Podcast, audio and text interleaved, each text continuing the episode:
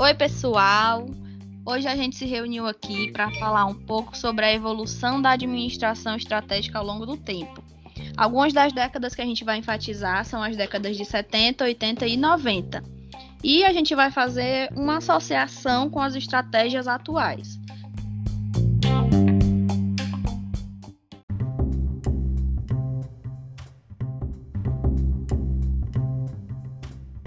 Eu queria convidar o meu amigo Alex para expor seu conhecimento e sua visão acerca da administração estratégica dos anos 70.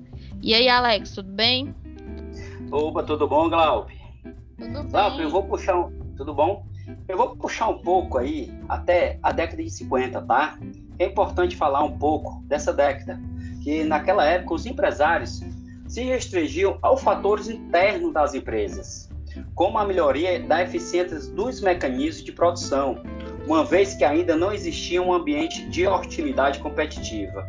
O mercado não era muito diversificado e oferecia oportunidades de crescimento rápido e não muito complexo. Isso a gente tem que ver, Aglau, que nessa época os empresários não se preocupavam muito com o produto, e sim nas nos fatores que para melhorar os mecanismos né, da produção. Uhum. Né? Eles queriam produzir, Sim. mas não tinha qualidade de produto. Por Sim, quê? era Porque fazer as- mais sem se importar com, com conteúdo, né? Era mais com quantidade. E isso porque as oportunidades de crescimento eram sempre rápidas, sempre tinha muito, sempre tinha clientes para vender, né? Isso foi na época de, na década de 50, os empresários tinham, tinham essa visão, né? Que eu acho que hoje ele nem conseguia abrir, né? E nessa época existia um, um mercado com um sistema autorregulado, implicava sempre na transitoriedade e relevância das estratégias, né? Das organizações. Um- tinha uma baixa profissionalização da gestão das grandes organizações, né? Que na segunda metade do século 20, certo? Continuava sendo em grande medida empreendimentos de administrações exclusivamente familiar. Isso quer dizer que sempre era o pai que deixava para o filho a sua organização e sucessivamente, né? Não, não existia aquela profissionalização do- dos seus gestores, né? Uhum. Né? Era uma isso- monarquia empresarial, né? praticamente, né? Mas com o tempo foi mudando, né? Foi, foi tendo um crescimento da administração estratégica, né? Pode ser assim, né? Associado ao boom do desenvolvimento empresarial ocorrido, né? Logo após a Segunda Guerra, né? Quando então surgiram as grandes empresas de administração mais complexa, configurando um cenário de mercado mais competitivo e dinâmico, né? Daí as, as mudanças existiam cada vez mais conhecimentos específicos dos administradores, que diante do desafio passaram a se profissionalizar e desempenhar um papel fundamental no contexto empresarial, né? É, você vê que é, somente pai e filho começou a não vingar mais, né? É, as empresas precisavam de administradores, processos, né? bem específicos para começar a desenvolver a indústria, né? Sim. Foi nessa época também que apareceu a nossa famosa análise SWOT, né? Que vocês Sim. todos conhecem, né? A análise SWOT que a gente tanto estuda e tanto adora, né? Exatamente, que foi importantíssimo, né? Nessa virada de chave nessa época para ah, o desenvolvimento das organizações, tá? Sim, até hoje em dia a análise SWOT ela é muito importante, né? Tem empresa que eu acho que nem conhece. Se soubessem o quanto é importante, o quanto resolve algumas questões, é, o quanto facilita, eu acho que muitas empresas iriam aderir. Perfeitamente, né? Foi tão importante nessa época que até hoje, né? Nos dias atuais, passando aí mais de 60 anos, ainda é usado e tem que ser bem usado, né? Justamente Uhum. para encontrar as alternativas, né? É isso, muito bom esse seu resumo, Alex. Eu que-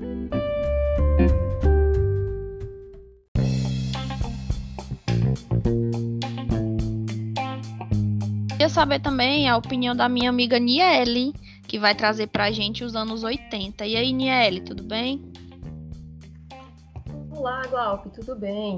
E aí, pessoal, tudo bem?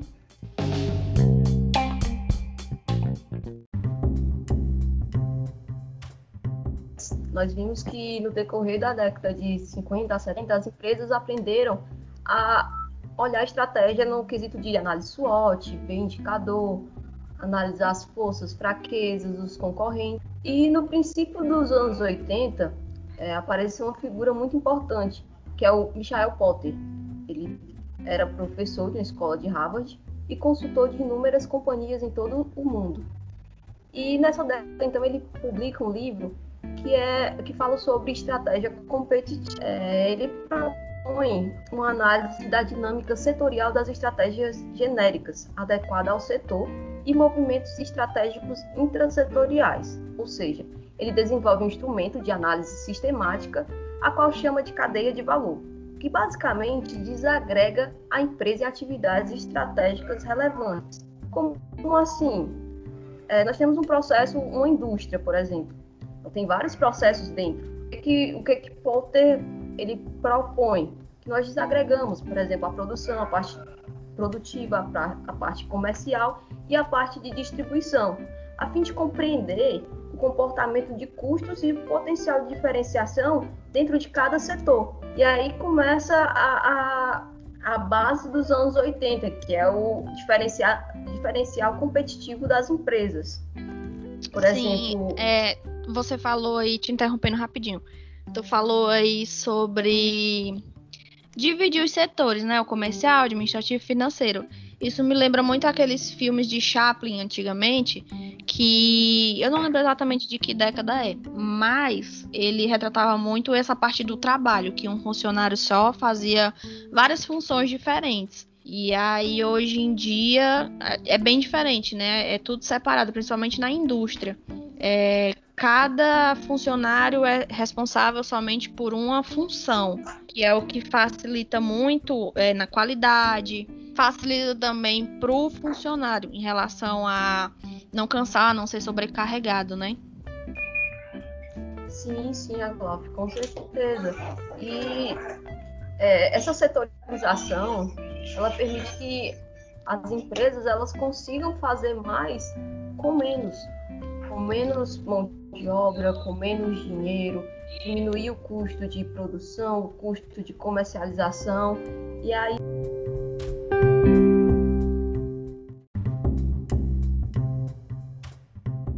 Então, pessoal, é basicamente isso. É, a setorização dos setores do, da empresa permitiu que fosse avaliado individualmente cada parte da, da indústria, por exemplo, e visto onde, onde estava precisando investir para manter o diferencial competitivo.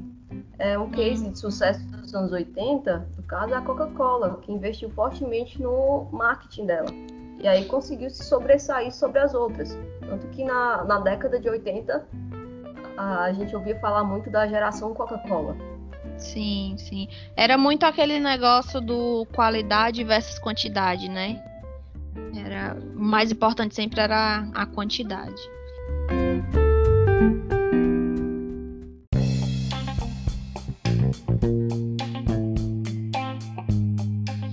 Pois é, e Vitória, o que é que você tem a, a, nos dizer sobre as estratégias dos anos 90? Tudo bem, Vitória? Olá, gente, tudo bem? Tudo ótimo. Bom, é, vou falar só um pouco, sim, em relação aos anos 90.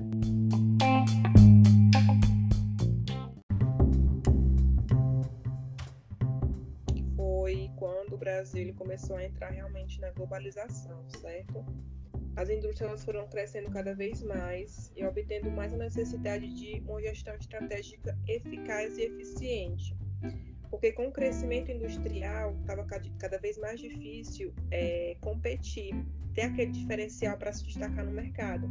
Então, aquelas empresas que começaram a ter uma visão estratégica realmente de começar a, a criar um potencial competitivo, entendeu? Para se destacar, elas permanecem muitas vezes no mercado até hoje, tá?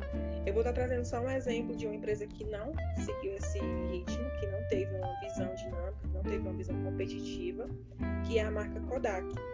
Que nos anos 90, a partir de 70, na verdade, aos anos 90, era uma marca muito forte, certo? Por quê? Porque antigamente a gente não tinha um celular para bater uma foto a qualquer momento, eram aquelas máquinas né, de filme, tudo que manda revelar, uma coisa bem, digamos, retrógrada. Então a Kodak ela não quis evoluir, ela permaneceu com o mesmo pensamento, a mesma estratégia, uma estratégia que ficou para trás e acabou falindo em 2012.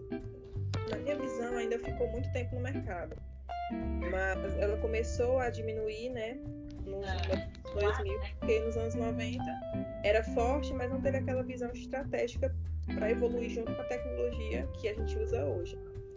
Então é isso, é um exemplo bem prático que a gente todo mundo conhece e que a tecnologia hoje nela né, é de suma importância. Se você não evoluir junto com o mundo, com a globalização, você vai atrás, não tendo uma visão estratégica nem competitiva. É exatamente isso, né?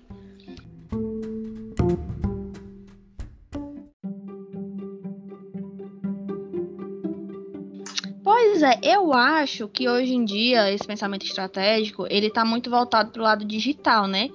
As empresas elas estão muito mais preocupadas com a imagem da marca, com o famoso cancelamento, que é uma coisa extremamente ruim quando acontece.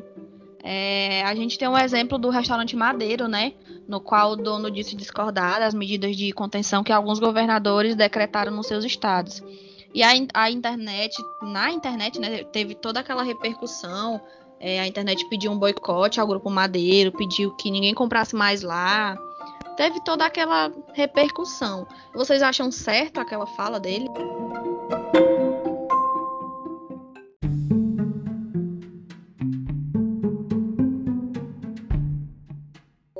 Trazendo para o âmbito atual, com uma fala bem prejudicial para o nome da empresa, né? Porque muitas vezes com o gestor ele não pode é, pegar a situação e, e levar para o lado pessoal, tem que levar para o lado profissional. Então ele acabou se prejudicando porque não teve das duas coisas. Sim, acabou que ele prejudicou ele mesmo, prejudicou a marca ainda prejudicou alguns funcionários, né? Porque se eu não me engano, é, chegou até, até ter algumas demissões pelo fato da diminuição da demanda, né? Mas é isso aí, gente. É... Eu não concordo com a fala dele, porque eu acho que por mais que. Não sei se aconteceu ou se não aconteceu. Por mais que ele tenha perdido alguém na família dele, é aquele negócio, né? É, hoje em dia a gente precisa, por mais que não concorde, precisa respeitar. Eu acho que, como eu falei, não sei se, se aconteceu na família dele ou não, mas teve muita gente que conhecido nosso, né, que perdeu familiar, a gente mesmo acabou perdendo alguns colegas. E assim, a gente tem que se solidarizar com a dor do outro, né? Não é porque a gente não passou por aquilo que não é uma coisa real, não é uma coisa que que vá doer. É, vocês têm algo mais a acrescentar? É, falando um pouco desse episódio, Glauco, é, realmente ele de vez de reclamar sobre os governantes, né? Eu sei que às vezes os governadores, os políticos atrapalham os empresários, mas eu acho que ele devia ter é, falado isso, ele devia ter se preocupado em ter, ter, ter traçado uma estratégia para mudar esse cenário, né? É, a gente vê aí que muitas empresas aí aderiram ao home office, né? Sim. Muitas empresas de alimentação partiram para o delivery, né? Então, acho que ele devia ter e criticar os outros e sim ter é, se posicionado buscar uma estratégia pra, para o seu negócio. Sim, eu, por exemplo, eu conheço, tenho um restaurante de um conhecido meu que eles nunca trabalharam, nunca chegaram a, a trabalhar com delivery e aí, por causa da pandemia, eles tiveram que aderir ao delivery. É, o administrativo dele está sendo todo home office. Só tá trabalhando mesmo o pessoal da cozinha, né? Dividiram equipes para também não ficar muito cheio. É desse jeito. Então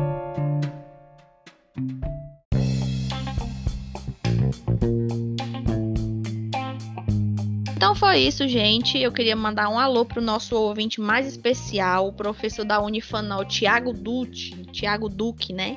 Um beijo, Tiago, e até o próximo episódio desse podcast maravilhoso, gente.